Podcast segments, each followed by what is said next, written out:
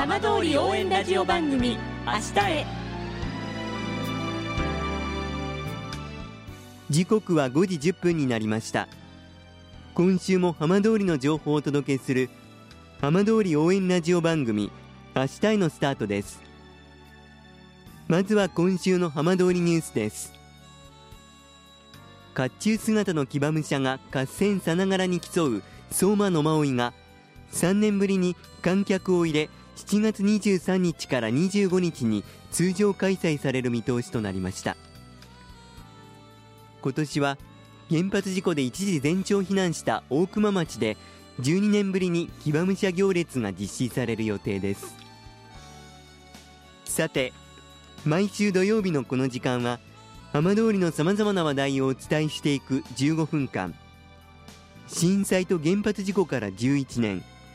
ふるさとを盛り上げよう。笑顔や元気を届けようと頑張る浜通りの皆さんの声。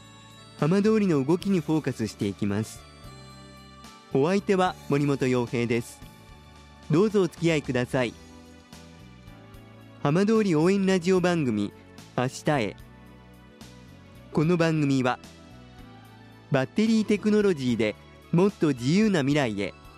東洋システムがお送りします。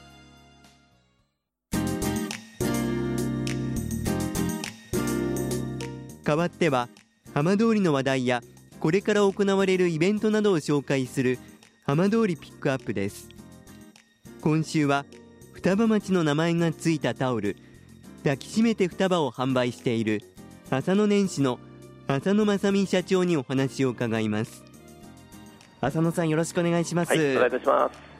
す。さあ抱きしめて双葉という素敵な名前のタオルを販売されているということなんですが、はい、こちらまずどんなタオルなんでしょうか？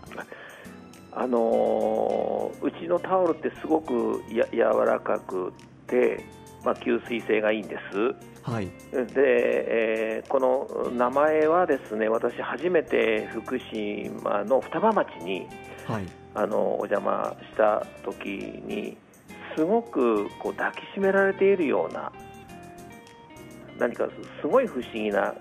感じになったんですね、はい、はい、ですから、えー、名前を抱きしめて双葉という名前を付けさせていただきました。あの浅野さんの会社は岐阜県に本社がありますよね、はい、どうして福島そして双葉とこう関わることになったんでしょうか？あのちょっとねここ話せば長くなるんですけども、まあ、一番、えー、きっかけはやっぱり福島大学を卒業しているということです。学生時代、福島で過ごされたということなんですね。そうですねで、まあ、2011年3月11日のこの、えー、こう災害を聞いてこう私、何もできなかったんです。はい、うん、でも恥ずかしながら一度も行ってなかったです、それ以降も。ええ、でずっと呵責の念に、まあ、自責の念というのか、駆られていて、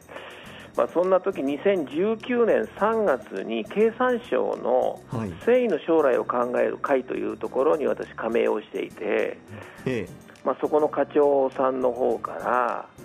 まあ、この曹操地区というんですか浜通りというんですか、はい。うん、この、えー、福島第一原発の、まあえー、原子力発電被害ですね、えここが非常にこう復興が遅れていると。ぜひ助けてほしいということでそこで声がかかったんです。はい、で私の希望としてはこういうところに関わっていくと大変だなという気持ちともう一つは何か心の底でね待っていたような声かかるのが、はい、ということで、まあ、その2か月後の2019年5月に企業誘致ツアーというのが初めて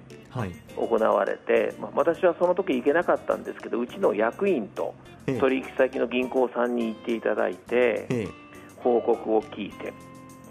で、えー、その後国とかそれから福島県そして双葉町の方々がうちへ来ていただいたんです岐阜まで、はい。えー、ぜひということでまあ、それで私、2019年7月だから、まあ、3月にね、えー、経産省から依頼をされて、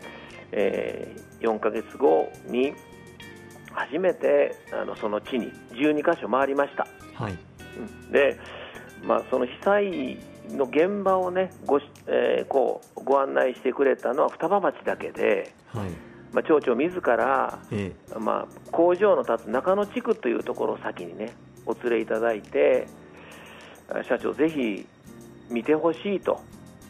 町の現状をということで、まあ、双葉町の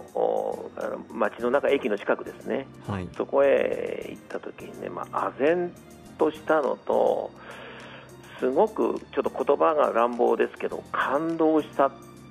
というのと何か、まあ、自分にも良心のようなものがあるというのかねなんかすごくえぐられた感じしましたね。でまあ、その中でこう工場をこうそちらで作るということを決めて、うん、で双葉このタオル抱きしめて双葉というタオル生まれましたけれども、うん、地元の皆さん相当このことについては喜んでくださったんじゃないですか？あのー、一番喜んでいただいたのは双葉町の町長さんとか役場の方々でした。あの双葉の町民の方と直接お話しするということはほとんどできなかったんですね、もう全国に散らばってしまっていて、はい、で双葉町はもちろんあのそうした、えー、こうね、復興の、ね、地域があったんですけどなかなかやっぱり企業さんが来られなくて、まあ、うちが決定した時に伊沢町長が、えー、知事の方にですねすぐに内堀知事の方に、えー、一報入れられてで知事の方もすごく喜んでいただけたというのを聞いています。はい、それは浅野さんご自身もそういった部分っていうのはやはり嬉しいところも終わりだったんじゃないですか？あのそうしてね地元の方に期待をして、えー、いただけるということも嬉しかったんですけども、まあ、でもやはりようやくうちも潰れかけていた会社が軌道に乗って、えー、あと2、3年で借金が終わるかなという時にこの大きなプロジェクトの話だったので相当迷いましたのでね、はい、苦しみましたのでねあのもろ手を挙げてこううれ嬉しいというよりも不安もいっぱいですこれからどんなふうにこの双葉とこう関わってこう何か貢献だったりこうこんなふうにできたらっていう部分改めていかがでしょうか？はいあのー、実はですねこの抱きしめて双葉をこうデビューさせるときに、えー、広告を打ったんです。はいうん、こういうふうに進出します、抱きしめて双葉をデビューします、これ2019年の4月、まあ、ところが例のコロナが始まってしまったのでね、まあ、実際に広告を打ったのは6月だったんです、はい、でその時に町長のコメントを載せたいということで、はい、えー、素晴らしい町長のコメントがをいただけたんです。ちょっとそれ読み上げさせていただきます。一部ですけどね。はい、えー、2022年には、えー、11年の時を経て居住を開始する目標で取り組みを進めています。私たちは10カウントを聞きません。私たちのファイティングポーズを見てください。ここから逆襲の始まりですというコメントをいただいたんです非常に力強いコメントですねいやもうすごい街になるんだろうな、まあ、その時はね不安いっぱいでしたけどもこの人たちと組んだらすごい街になるんだろうなということでね、まあ、今、はい。あの実際に町長とか、ね、国の方々とも1万人の町にしようよって。もう帰ってくる人は、ね、ひょっとしたら500人か1000人しかおられないかもしれないんだけども最も住みたい町双葉の、ね、人たちが自慢したくなるような町それともう一つの目標は300万人年間300万人の交流人口、はい。これはもう福島第一原発もねぜひ公開を全世界にしていただいてウクライナのいろんな問題も今ありますからね、えー、私は大真面目で1万人の町そして300万人以上の交流人口が、はい、えー、ある町になると思っています。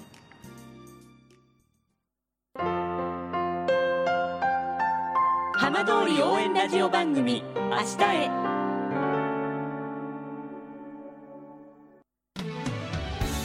浜通りの情報たっぷりでお送りしてきました浜通り応援ラジオ番組明日へ。